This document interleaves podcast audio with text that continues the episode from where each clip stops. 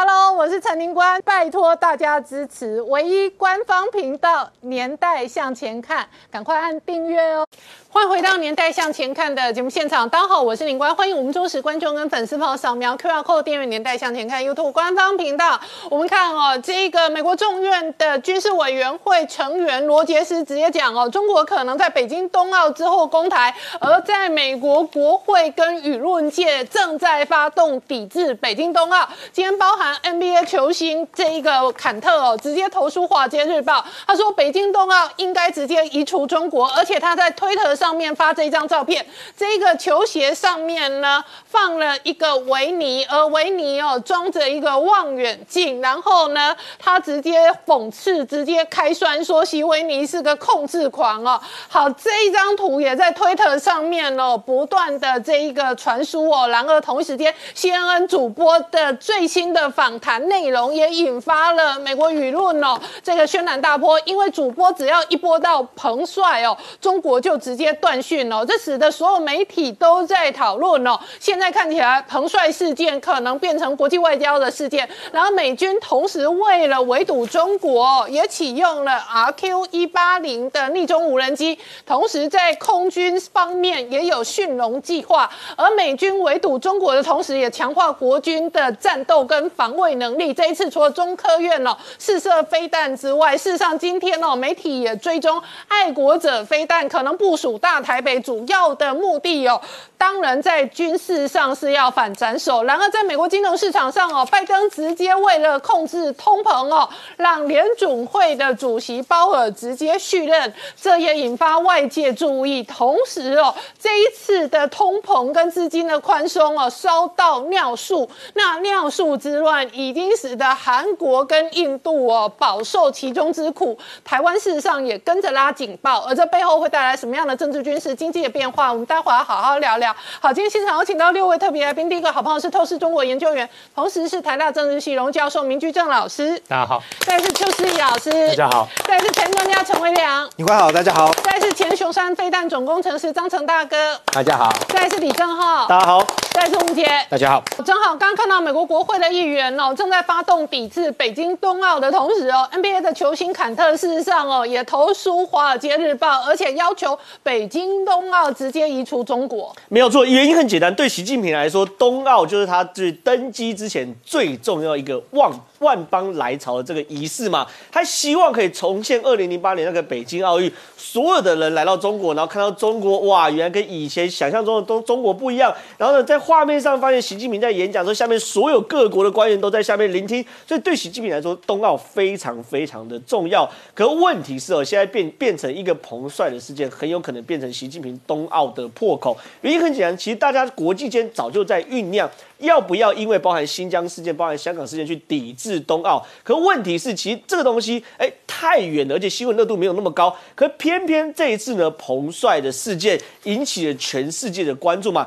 第一个包含所有世界知名的运动员，还有球星、球王，全部都在声援彭帅。所以现在传出来第一个事件是说，无业联盟啊正在这个联署，就是联盟大概要来抵制冬奥。那抵制冬奥会有两种方式哦，一种方式就是都不去，就是运动员跟官员都不去。可另外一种方式就是刚刚谈的嘛，说哎，毕竟是这个运动员这个想要争取金牌的一个非常好的舞台，非常重要的舞台。很多运动员练习了四年，就是为了这一场的奥运嘛。所以另外一种。方式比较目前可行的是官员不去，但是运动员去。那最后呢，会这个渲染到什么程度呢？不知道，反正要看最后彭帅或是还有没有其他突发的事件嘛。可问题是哦，彭帅这件事情实在是非常非常扑朔迷离啊。第一件事情是 CNN 公开说嘛，他只要在中国一播到彭帅，结果呢，CNN 在中国画面全部都变成黑色。这件事情表示中国如果真的那么坦荡荡的话，为什么要去压这件事件？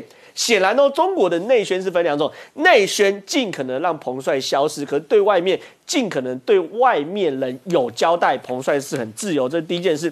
第二件事，CNN 记者还回应啊，说他跟回顾说他跟呃张高丽接触过的时候，发现说张高丽是个没有情绪的人，然后是个扑克脸。对，确实也跟这个官场上面谈到张高丽的形容是非常非常像，就是说不喜在他的所有喜怒都看不出来，然后你跟他讲什么，他也都只是点头。可我也很难想象张高丽这样人会跟彭帅说地球很大，呃，宇宙很大，地球无限大，我们只是一粒沙，地球只是一粒沙，而我们只是一粒沙里面什么都不是。哎，我很难想象他跟彭帅谈情说爱。但是问题是，大家讲的是说，彭帅一开始自白是说他在某年某月的下午是非自愿的发生了关系嘛？那这件事情就会涉及到 hashtag me too 这件事情。那对于外国人来说是很有感觉的嘛？所以呢，中国现在当然试出很多彭帅跟他友人聚餐的画面，在聚餐的过程中还特别提到说今天是二十一号还是二十号等等的，但是。我们都问这个画面到底是不是设计好？现在看起来大家不太相信。结果呢，昨天有个画面出来，就是彭帅跟 IOC，就是国际奥会的主席巴赫做了视讯的连线。可是大家要关关注几件事情啊。第一件事情，现场只有 IOC 的巴赫以及中国奥会的副主席。但中国奥会副主席当然是中中国的官员，这没话说。可是呢，巴赫如果去了解他背景跟脉络，他对中国是非常非常友好的。他对于中国举办冬奥那个时候，去年哦，疫情很严重的时候，他就独排众议说没问题，中国一定可以控制好这个所谓疫情，然后大家可以来冬奥。所以简单讲，巴赫有一点是中国在奥委会的传声筒。所以呢，几件事情。第一件事情，你如果要证明彭帅的自由的话，那你放彭帅出来走一走啊，比如去美国参加个巡回赛啊，澳洲打个公开赛啊，为什么只敢远远的嘛？这是第一件事情。第二件事情呢，为什么旁边只有两个人？照理来说，现在最挺他应该是 WTA 吧，国际女子网球协会。为什么？哎，他对谈的过程中竟然是巴赫，是不是确保？哎，这个东西其实不是视讯，是可以剪接的。然后呢，它也不是及时的，甚至这个画面呢，也是后置完后交给媒体的，没有媒体现场看到。因为假设现场看到彭帅忽然说声救命啊，哎，这件事情可能就直播出去了嘛。所以很多人就说，你如果对于彭帅这么有信心的话，你没有必要这种躲躲藏藏嘛。所以现在 WTA 也是说，我对于冬奥，他也要去思考要不要来。抵制这件事情，那有件有趣的事情是，塞尔迪克的中锋坎特，他特别投诉了外国媒体啊。当然，投诉外国媒体就把习近平骂了一顿等等的。可是你要知道，坎特其实并不是过去真的那么关心中国议题啊，他是土耳其人。嗯，然后后来去打 NBA 后，规划到美国裔。但是这件事情必须要讲，美国在处理这个新疆议题做了一个非常非常正确的事情，是不称新疆。为新疆人，称他们为东突厥斯坦人。讲出东突厥斯坦人的话，那其他突厥斯坦人就知道，原来我们是兄弟，我们有同样的文化，我们有同样的信仰。我们甚至可能祖辈是同样同文同种同血缘，所以他们呢就会认为站出来声援嘛。所以这个坎特特别弄出这个球鞋，这个球鞋其实蛮有趣的，我都想要。他这个他那是小熊维尼拿了这个望远镜，他说习 is a 控制狂嘛，他说控制狂，习近平是控制狂。那另外一边呢，这个你看红色的大地，然后呢红呃红色的蓝天呐。照理来说，天空应该是蓝色，它变成红色。可红色，你看这一个一个是什么？是监视器在监视着所有中国的人民。所以他也特别抛出这个照片，什么讽刺啊？哎，在习近平的监管之下，大家是没有自由，是没有自主的。那冬奥哦，到底会不会遭受到全面性的抵制哦？也跟彭帅事件的发展有关。现在所有美国主流媒体都在追踪彭帅。我想中共大概没有想到这件事情会烧到这么大哈。不过当时我们觉得奇怪，我记得我们在节目上简单谈过一下，因为这事情刚刚出来。呃，十月二号深深夜的时候，彭帅发了一个东发的东西，二十分钟之后就没有了。当时我们问的第一个问题就是说，这东西为什么能发出来？因为通常这种事情不容易发出来，然后待了二十分钟被删掉。呃，删掉是正常啊。坦白说，在中国大陆这地方，呃，奇怪的是，接了之后呢，彭帅就消失了两个礼拜。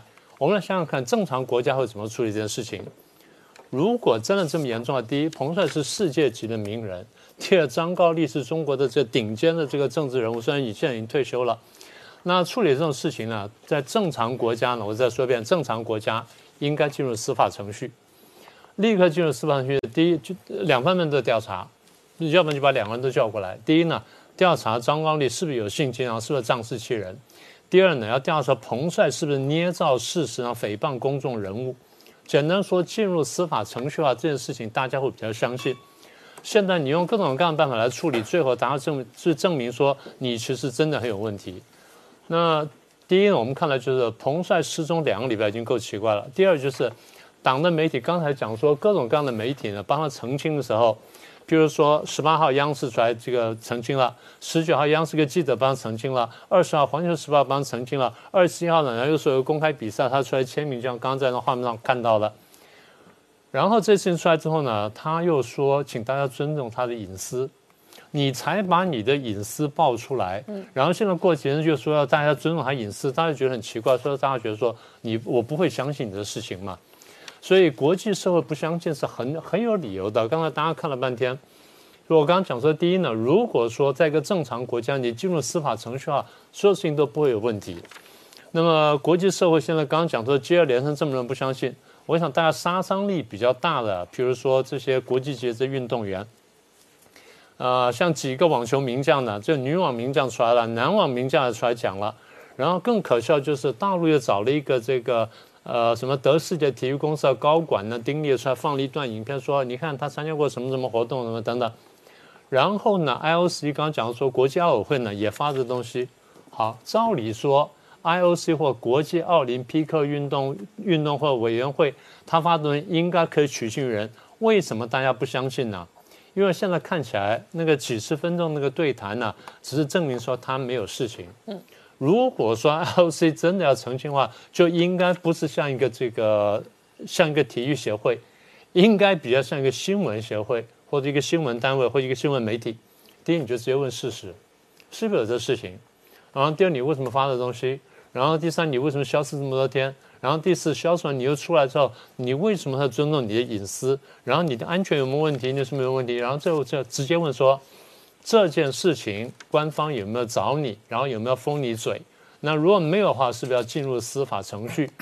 这样的话大家才相信。所以为什么我们常讲，我们不是说在黑中共，我们在讲说为什么你好像看起来这么发达，大家第一你讲话大家不相信你；第二你好像越强大越进步，大家越讨厌你。中共解释说啊，你因为你们反华反共，亡我之心不死，不是的。大家现在讲的就是为什么你跟国际上差距这么大？我觉得法国外交部长讲那段话讲很精彩，他说：“对你讲什么东西，我们都看见了，但是呢，让他自己讲话，你不要去，不要不要有人在旁边看他，然后不要去去不要去搞那东西，你让他出来走一圈，然后出来让大家直接去问他说到底怎么回事。”大家不相信呢？刚才正好也提到，其实跟中国过去一些作为有关系。NBA 有过前例啊，我们讲过，我记得我们在节目上就讲过这件事情了。南方乐园的事情啊，大家记得吗？然后武汉肺炎的封锁，大家看在在视频上看着说中共怎么封锁，然后慢慢事事情都没有了。我们也当时看到说很多人在荧幕在这个画视频上求救，说哎我家怎么我家怎么，最后这个事情也没有了。大家也看到说你怎么对付香港跟香港人。大家也看见怎么对付新疆跟维吾尔人，所以现在大家不是说哎亡我亡华之心不死，中共把所有这问题呢全部转成民族主义，然后国际上很多呢被洗了脑的华人，甚至台湾一部分人也这样想了，说啊你们就是看不得中国好，看不得中国崛起，不是的。如我常常讲，我说如果中国崛起的话，你带着一个非常好的价值观，甚至比西方更高价值观，大家会接受的，这没有问题。嗯。所以现在争执在哪里呢？争执在说人权跟特权之争，法治跟滥权之争，人身自由跟随时监控之争。嗯，大家争的都是这些点嘛，对不对？好，我们稍后回来。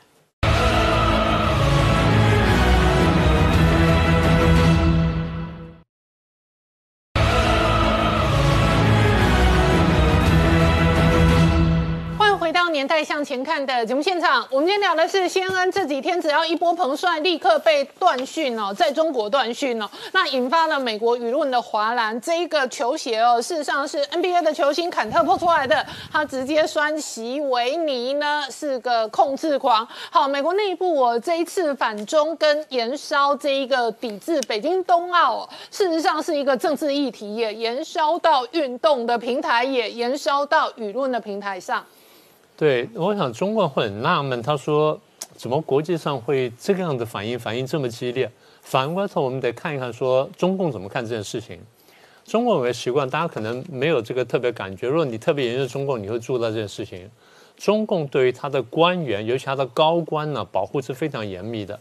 在这个几年前呢，有个案例，在这个呃忘了那个具体的事件，有个地方发生地震，然后当时地震当下呢，有一个地方上的官员呢，在一个在幼儿园的视察，一地震的时候，我们反应是什么？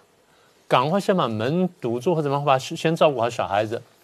当地的其他低阶官员第一个反应就是让领导先走。这我们是不能想象，传说大家华人说你怎么讲这件事情，应该是先想想着怎么保护小孩啊。就他反应是让领导先走。所以这件事情说明什么？我们刚刚不讲说人权跟特权嘛？这是一个最好的特权例子。而特权是什么人呢？简单说，第一，进到共产党里面的人，也就是党员；第二，层级越高的话呢，他的优先顺序就越高。所以现在看到就是保护高官对中共来说呢，非常非常重要啊。这是第一个部分。第二个部分就是打压老百姓。现在因为是彭帅了，因为是国际级人物，你拿他没办法。如果是一般人，早就消失了。我们过去讲了七零九大抓捕，那些律师到哪去了？高志胜这么有有名人物，现在到哪里去了？然后甚至拿这个诺贝尔奖的这些人，现在到哪里去了？都没有消息了。也就是说，如果说你不是有这种国际级的形象的话，你根本就没有这种待遇的。好，那么中共的目的当然现在很直接，目的就是保护冬奥。对，冬奥对中共来说什么？是我崛起的一个真正的象征。我的百年努力到现在。前面有一个二零零八的这个北京奥运呢，有个那鸟巢奥运呢，那个是让人家风光了，不是我。那现在该我了，一百年了，那我有这个成就，那个成就，如果我不能在国际的上这么一个大赛上露脸的话，那不是可惜了吗？所以对比零八年的这个奥运呢，对现任中国领导人来说，这次冬奥呢是我露脸一个机会。那么有趣的是，中共怎么说这件事情呢？你们反华，嗯，你们干涉内政。你们要政治干涉体育，这是我们根本不用看就是猜到的事情。结果后来中国官方发言人果然出来这样讲了，他说：“啊，运动员才是冬奥的主角，把体育运动政治化，有违奥林匹克精神，损害运动员的利益。”中共你不就是一天到晚在做这些事情吗？你用政治干涉所有的东西吗？所以中共的逻辑就是：我用政治干涉任任何东西，我都是对的。我把任何事情政治化都是我对的，因为这个东西是我的政治利益。但是当你们要做件事情，他就出来哭天喊地去抢了。所以他不明白国际反应为什么那么激烈。我一天到晚在讲说，我们不在黑北京，我们是在讲说你为什么得不到国际的尊敬？你要看见问题在哪里。好，那现在我们看这件事情大概怎么发展。正好刚才提到，可能有两个方式，一个是外交抵制，一个是全面抵制。对，英国现在跟五眼联盟在商谈这件事情。现在真正最后摆在这个面前的呢，大概是两个人最痛苦，一个是拜登，一个是习近平。习近平当然是非办不可。现在问题就是，他在想说怎么样能够把这件事情慢慢淡化。我猜他不会这样做。第一呢，有限度的这个释放一些讯息出来，然后让让彭帅呢可能在活动空间再大一点点。第二就是抓住某些东西，让彭彭帅呢不敢真的在国际上喊冤。但是如果说彭帅真的喊的话呢，他得想办法卡住，就是说万一有最坏情况，那我怎么办？好，那么这第一要淡化，第二就是对各国开始施压，对国际奥委会啦，对什么，对各国运动施压，或者开始这个买通，我给你更大的好处、更大的利益，然后让你过来。也就是说，我一定要保证啊冬奥，否则的话它非常难看。第二个难看的是拜登。拜登呢想说，那现在搞成这样子，我到底要施压到什么程度？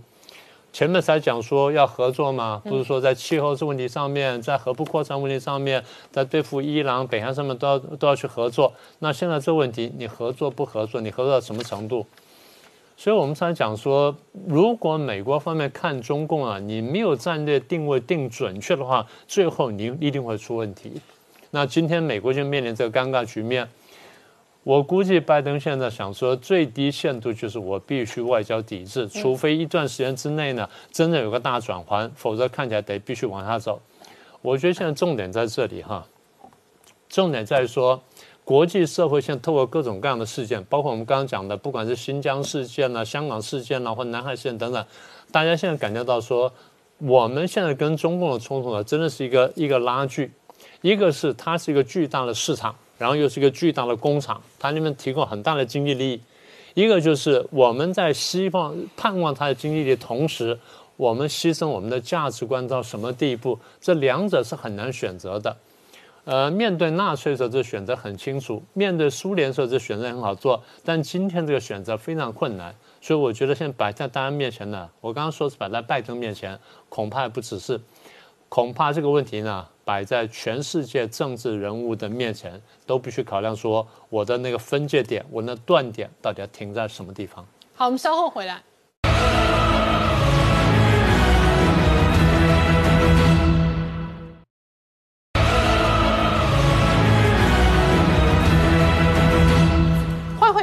向前看的节目现场，我们今天聊的是美国国会正在发动全面抵制北京冬奥的同时哦，这一次呢，众院的军事委员会的议员哦，罗杰斯哦，在。接受媒体的访谈的时候，直接说中国可能在北京冬奥之后攻台。好，明姐刚刚看到的是哦，这一次众院的军事委员会资深的议员，他直接判断了中国可能在北京冬奥之后攻台哦，这确实使得美军哦对于美国内部现在如何面对处理北京冬奥哦，是一个艰难的决策。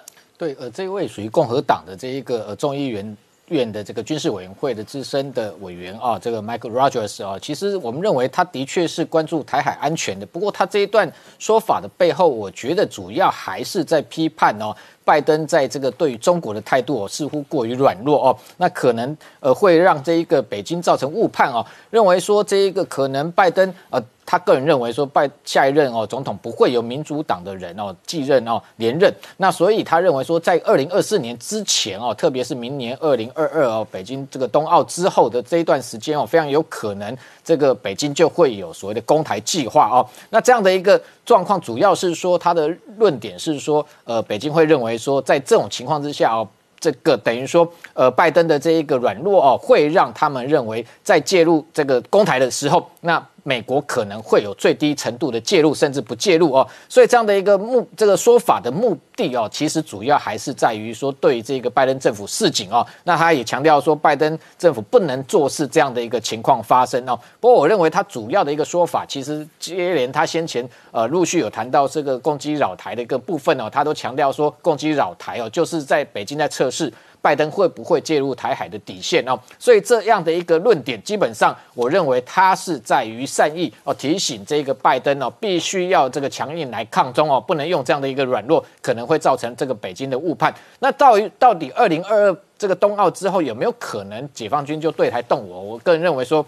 目前来看哦，基本上呃时间点一定是至少不会在这个明年中共二十大以前哦。我认为习近平在二十大连任之前哦，呃如果要这个轻启台海战端，对他来讲反而是增添非常多的一个不确定的一个变数哦。对他来讲反而是一个高度的一个风险。那目前的一个这个整个台海局势哦，国际其实也是高度关注哦。那更重要的当然。重要的关键是在于说，这一个解放军自己本身是不是具备全面夺台的一个能力哦？那这一个先前这个美国的这个国会哦，有一份报告才特别强调说，目前解放军具备这初始的犯台能力哦，也就是说，只有初步的犯台能力可以。可能可以犯台的某个程度会有一定程度的风险哦，也就是说，他不见得会成功。那这些对于这个习近平，纵然他意图再强，可能都不会哦，真正的动用到所谓的武力的犯台的选项啊。那特别是。过去谈到，基本上北京目前来讲哦，我认为还是以不战夺台哦这个的方式为它的一个上策哦。那动武会不会成为选项？我反而认为可能要在一个任期，也就是说，可能二零二七年那个时间点。过在未来五年，解放军的确他的军力有能够提升，那能够这一个当成他的一个选项的情况之下，而且我强调只是选项啊，也不会是最优先选项，才有可能对台这来这个所谓用这种武力的方式来解决哦。所以这个部分，我认为当然国际非常多的专家有不同的评估哦。那当然，重点是他要提醒拜登政府，是不是应该要更加大哦对台海安全的一个关注？那特别包含像我们刚刚讲到，白宫前国安顾问波顿也强调说，美国对中国的确要有一个全面的战略哦，在抗中跟保台的部分都要更加的明确。那除此之外，当然这我们看到拜登政府跟过去川普政府最大不同，就是结合盟友哦。那结合盟友的动作的确是陆续在做。那包含像先前九月哦，这个澳英美三国 AUKUS 三方军事联盟的成立哦。这个部分的确对中国在南海上面造成一定的压力哦。那最近已经三个国家签署首份的这一个军事合作协议哦，那开始要这一个分享这一个核动力潜舰的相关的情资哦。那这当然是最高绝密等级哦。那这样的一个情资提供给澳洲，未来有可能包含像美国现有的这个维吉尼亚级的核潜舰，或者是英国的基米级核潜舰，这些技术有可能会提供给澳洲。来进行这个它的八艘核动力潜舰的打造哦，但是我认为在这之前哦，其实非常有可能是美国会先租借哦八艘包含像这个洛杉矶级稍微比较旧型的核潜舰给这个澳洲，而且直接部署在达尔文军港哦，它的位置是在这个澳洲的北面，不像过去澳洲自己的军舰是部署在它的一个西南方哦，那要进入南海的时间会缩短很多，甚至有美国媒体推测这一批如果。会先租借到的美军核潜舰，不止可以直接进入南海巡弋之外，也可以直抵台海哦。那对于台海有事的时候进行增援。所以这样的一个联盟的一个军事力量的提升，至少看起来拜登政府目前来讲是有在进行的哦。那除此之外，当然面对中国的这个非常多的威胁哦，那包含像日本近期哦，其实动作非常大。其实我们看到哦，它的一项这一个对西南诸岛的运补的军演哦，其实从今年哦七月就有一场高达十万兵力的一个录制的一个。军演没想到到十一月又接续演习下去，而且也会长达到十一月底哦。那它个兵力高达三点八万人，中间包含美军也会参演哦。那这一次非常特殊是说，除了两栖登陆作战哦，包含派出了大宇级哦这种两栖船坞运输舰，还有这一个日向级的这个直升机护卫舰之外哦，更特别的是，它也在演练空军基地。这个进行战机转场哦，还有防空作战，为什么要演练这样的一个科目？非常有可能，的确，它就在模拟它的，不管是驻日美军基地或日本自己本身的空军基地遭到中国的导弹袭击。而且，对于西南诸岛的运补哦，跟兵力兵员，其实我们先前谈过，如果今天解放军它不是呃这个台海有事啊，武力犯台情况之下，基本上日本在台湾周边的，包含像与那国岛、石垣岛、宫古岛这些岛屿，并不见得会遭受到解放军直接的攻击，所以今天这些岛屿如果有事的情况，就是台海有事，所以看得出来，他就是在模拟解放军今天一旦要夺台，可能先对日本或这个驻日美军的基地进行袭击的情况之下，那对这些这个基地进行这个增援。那除此之外，在第二岛链的关岛，我们先谈过。这个美军正在打造一项叫铁岛计划哦。今年不管是它的一个萨德系统直接已经进驻之外，后来又谈到说，它铁铁穹的这一个防空系统跟以色列采购的其中一套也进驻到这一个关岛。那这两套系统分别，这个萨德是执行对高高空的一个导弹拦截，那。铁穹系统主要是在拦截低空飞行哦，可能渗透的这个贴海贴地进来的这个长线二十巡弋飞弹。但是现在面对中国的这一个高参数武器的一个威胁哦，那美军近期又更进一步准备在上面增加更多的一个兵力部署。先前谈到说，它有三艘退役的这一个。可能除役的这个提康德罗加级的巡洋舰上面配备标准三型的反导飞弹，有可能调派到关岛附近进行护卫。不过最近美国有不同，呃，美军内部有不同看法，认为说可能还是必须要打造一套所谓的陆基的神盾系统，而且配备所谓的更新的标准六型飞弹，才有可能来对应可能解放军对关岛的威胁。好，那我请教张成大哥哦，美军全方位的围堵中国的同时哦，我们中科院这几天哦，事实上密集的在屏东九鹏基地试射这一个飞弹。那同时哦，今天事实上也传出来哦，爱国者飞弹呢也有北台湾新的部署。好，我想如果大家观众朋友还记得哈，在二零一八年上半年的时候。呃，中共对我们最多的老台动作啊，不是像西在现在西南 A A D S 的老台啊，而是绕台军机绕台，而且是慢速军机绕台。那绕台的频率之高啊，让我们真的有点担心。所以那时候国防部为了应应那个时候的威胁，所以就就调派了两个爱国者的作战单元啊，一个爱国者飞弹呢有两个作战单元呢，分别进驻了台东跟花莲，好，然后做做我们所谓的东部的。那个防空，好，加强我们东部的防空。那为什么近最近又又又提到说，哎，有我们那个大台北的防卫部署，哈，又又重建起来？其实就是在我们天宫三型飞弹在台东、花莲、宜兰各部署三个连之后，我们已经建设了我们自己完整的防空飞弹能力，所以把原来应急部署在台东部的两个爱国的作战单元，这样拉回北部来万里。那万里呢，本身就有一个，我们本来就有一个飞弹防空基地哈。当初呢，我们在呃十九二二十世纪末期，我们从美国引进爱国的飞弹的时候，那时候概念是这样子，因为在一九九六年导弹危机时候，我们国军发现到我们对于反弹道飞弹的拦截能力是有问题的。嗯，那最快的方法就是赶快买进一个东西来做反弹道飞弹，所以我们先买的爱国者二型，然后随着美国提爱国者三型出来，我们也提升到爱国三型。那时候在北台湾就就就就有部署了三个爱国者飞弹连，分别在哪里？分别在万里。在淡在那个金山，还有在那个新店跟那个南南港三个，主要是新店、南港、万里三个地方，这三个地方。那刚刚讲的是预备基地哈，那这三个地方呢，就可以形成一个很强固的反弹道飞弹防空网。但如果有人家所谓斩首，就是如果有弹道飞弹往台北袭击之后，三个地方刚好可以做个很完美的火网交织连连那个的拦截。那爱国者飞弹除了反弹道飞弹能力之外，它其实还也也是蛮好的一个反战机飞弹。当初美军美国陆军配备爱国者飞弹是为了反战机而部署的。好，所以这三个飞弹连也担任了我们所谓在在北台湾的反战机的任务。特别是万里这个飞弹连，爱国者连了，爱爱国者飞弹连，为什么要特别提它呢？呃，如果我们看台湾的整个地形，台湾东北部啊，东北部就是所谓的琉球。嗯，那。那个地方是什么地方？那个地方就是所谓的东海航空识别区，中国大陆东海航空识别区。那我们最近在节目里也常常谈到呢，那个中国大陆的军机啊，对日本的骚扰也是不少的。嗯，那换句话说，我们必须要提高警觉。我我们北方的防空威胁，在天空三型还没有完全部署完成之前，这这时候把爱国者、把爱国者万里连再重重新部署，是有它非常重大意义的。那昨天晚上呢，在呃媒体报道，在我们屏东的九鹏基地有一个无限高的测试啊。呃，我看了一下那个涉及通告，呃，我不确定是不是无限高，但是从它的涉及范围来看，跟媒体所做的推测呢，它可能做了两个测试，两种东两两种可能是一个就是刚刚讲的无限高，很可能就是天宫三型的测试。那第二个呢，它会推测会不会是雷霆两千增程型的测试？那我就把这两个呃武器系统做一些阐述哈。天宫三型呢，是我们为了补足爱国者飞弹那个反飞反飞弹系统的这个能力而呃，这中科院自行研发的。为什么说补足哈？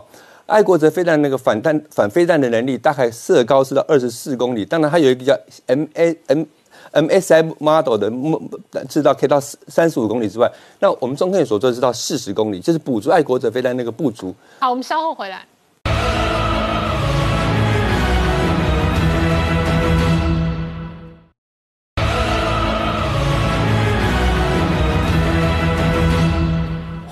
年代向前看的节目现场，我们今天聊的是拜登正式让联准会主席鲍威尔直接连任，而且直接公开挺他，说他是抗通膨的首选哦。那我请教威廉，现在哦，美国的市场跟拜登哦，确实是对于通膨哦高度的戒备，这一次才会史无前例的要求几个盟友，包含日本、韩国、印度、中国，都跟着释放出战备储油。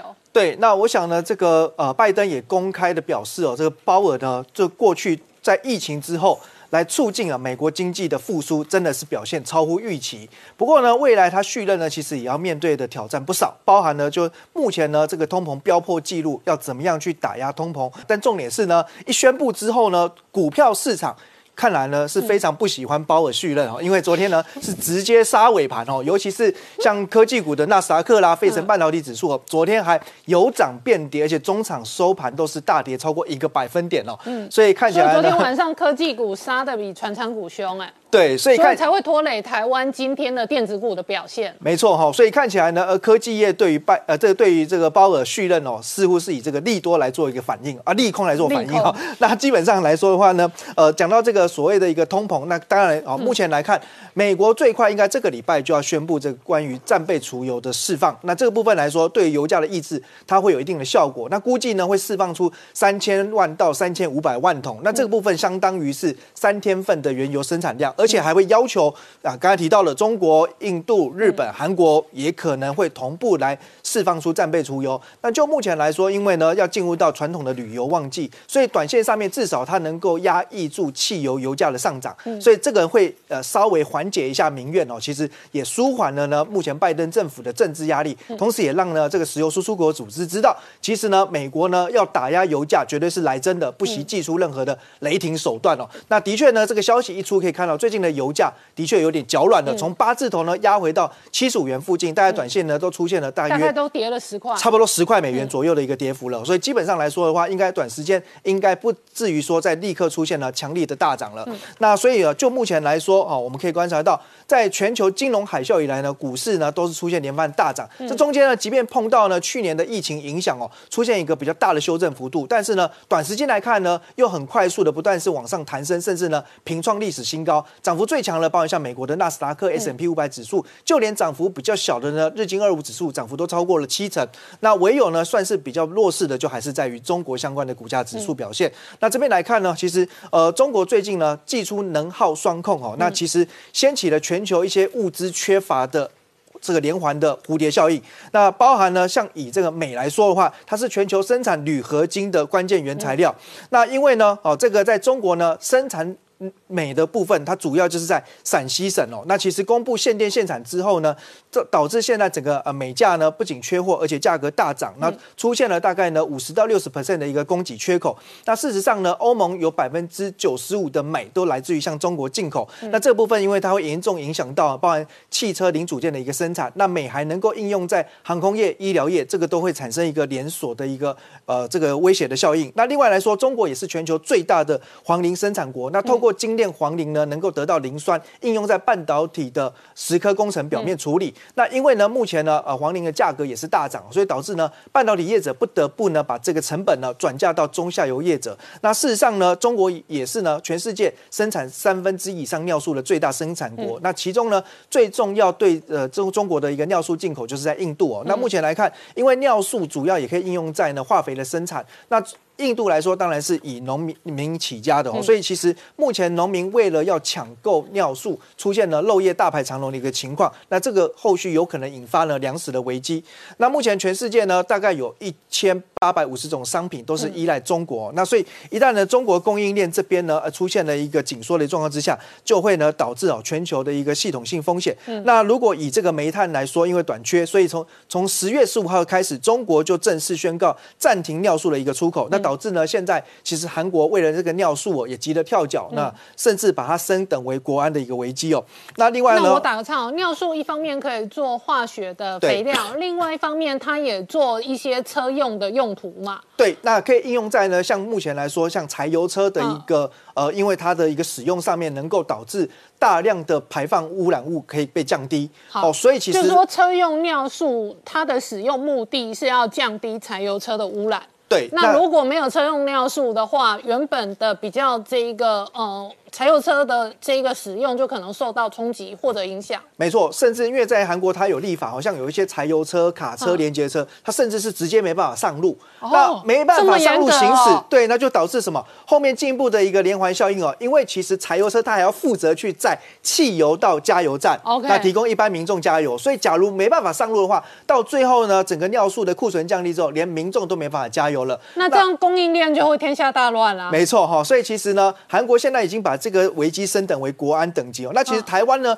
也必须要来重视这个尿素之乱哈，因为根据呢重要的一个尿素的一个进口商的表示哦，台湾现在的一个存户存货啊，几乎可能到明年一月中也要见底了。那这个部分来说，不要说哎，关于这个呃，可能像柴油车啦、连接车，其实科学园区来载半导体晶片的车子，它也是呢，柴油车也要用到尿素啊，所以其实它也跟高科技产业后面会不会有断链危机也有关系哦。所以目前经济部已经成立了紧急应变小。小组了。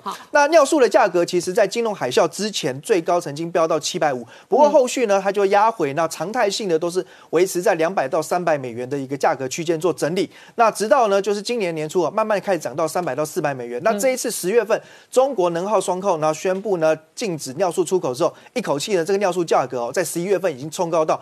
八百三十美元了，所以这个价格真的是飙高到可能没有天花板哦。那就目前来说，国内其实有相关受惠业者，就是呢台肥。台肥当然大家知道它是台湾最大的土地公，好，那其实除此之外呢，它认列中东的猪肥哈，在这个尿素部分的一个收益，在今年前三季已经认列十九亿元，远超过去年全年度大概是五点九四亿元。那法人估计今年全年度有机会可以认列到二十八亿元，所以难怪最近其实台肥的股价呢也罕见的出现了可以算是大涨的走势了。好，我们稍后回来。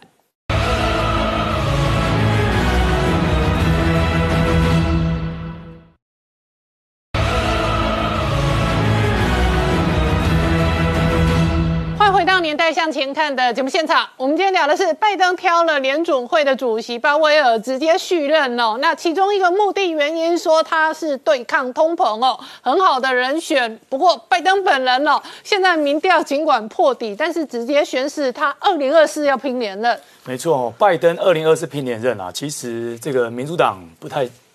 不太放心，为什么？因为可能会输。嗯，那另外贺锦丽也想说，你能不能早点交班哈？第一个，但贺锦丽民调更低啊。对，所以他们两个也是有点在比烂的啊。那第二个就是说，共和党呢认为会赢啊，所以刚才才有前面我们看到影片说，是不是二零二四年中共在那之前会打台湾？他说万一换来第二川普二点零，那他们就麻烦了。哦，那第二个呢？其实拜登的民调哦掉到死亡交叉之下是今年八月，主要几个原因呢？阿富汗撤军啊，哈。然后疫情导致囤货啦，然后联邦政府在台高筑就算了，现在还有通膨的问题这么严重哈，所以呀。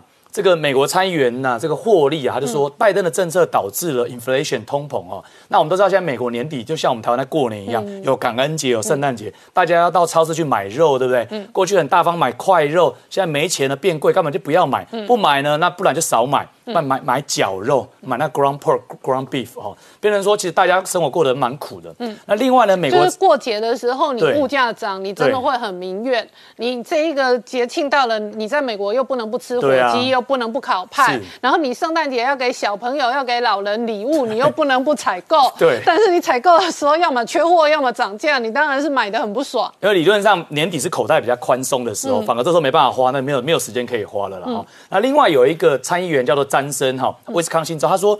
民主党的议程哦，他们都一直在增加美国的债务，嗯，所以会加剧通膨。然后供应链危机哦，因为塞港啊，所以整个供应链变得很贵。然后另外呢，因为现在疫情已经到尾声了，所以很多一些无意义的强制令也导致很多人不好做事情。嗯，事实上，拜登上任的时候就要推太阳能、推绿能哦。那这个问题很大，为什么？因为其实美国国内的有页油盐，他们自己有油田。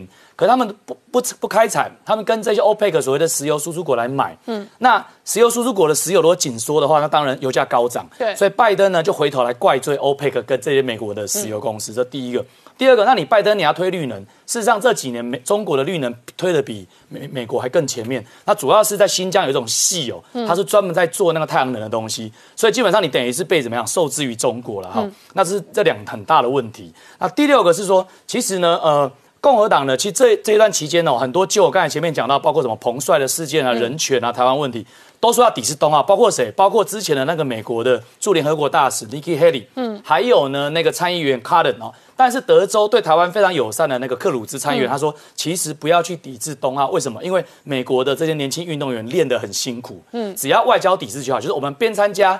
边去指责中共的人权问题啦，然后这个香港问题、台湾问题，让他们下不了台。然后第二个哈，他用一个比较直白的字眼，就是 kick kick，就踢他们的屁股就对，就好好用美国的实力赢过中国就对了哈。这个是克鲁兹的看法。所以，我们回到通膨，事实上通膨很严重哦。因为美国国防部长奥斯汀说，整个让美军的食宿成本增加，完全影响到美国的对外战战备，你就没有办法围堵啊中国跟俄罗斯，等于是间接的容许他们崛起。事实上，美国前众议员罗杰斯也说，他也认为拜登其实没有那个 guts，没有那个勇气来去介入台海的危机了哈。那我们其实看一下，其实不只是。共和党哈在批评拜登，民主党这几年我们可以看到六个哈，我们讲说之前叫派，哎，F 四下变 F 六了哈，他们自己也不去支持那个拜登的这个经建法案。好，我打个岔，极左派认为拜登哦也是个小孬孬，不够左，对，不够左，要发钱要送钱就要送大方一点，对。然后他的那个基建规模后来也缩水了，也缩水，所以进步派、极左派很不爽拜登，但是共和党的右派也是很不爽拜登，所以他两边都不所以他现在内外交战，没错没错，所以。基本上，拜登领导下的这个啊民主党哈，现在是从一九八一年以来啊，他们做个一百零一次民调，其中选举哦，这是输的最惨的一次，输了十个百分点哦。所以很多人说你这个拜登有点像反指标一样哈。所以我们就下一个结论啊，就是说为什么拜登他的问题会这个样子，就主要是他被党内的左翼绑架，那左翼觉得他不够左。大多数选民呢，又觉得他太左了，这左右都不满意。然后他的那个绿能法案打高空，所以导的什么油价飙涨、通膨失控。所以他的政治处境，尽管他七十九岁了。就今年七十九岁，刚过七十九岁生日。然后他宣誓，二零二四年准备连任。假设真的可以连任的话，可能就算是八十二岁、八十三岁。可是他现在的政治处境，在民主党内被极左派哦直接叼，然后在中间选民、经济选民的部分也跟着叼。所以他事实上的这一个政治的声望哦，是备受很严肃的考验的。而且今年二零二一年还没过完哦，他入主白宫还没满周年哦。没错，他才才没有满周年就已经这么惨，所以后面的路会越来越艰辛。好，今天谢谢大家收看《年代向前看》，也提醒我们忠实观众跟粉丝朋友扫描 QR Code 订阅《年代向前看》YouTube 官方频道。我们同时在 IG、脸书、推特、Telegram 上面都有官方的账号，欢迎大家分享、订阅跟追踪。谢谢大家收看，谢谢。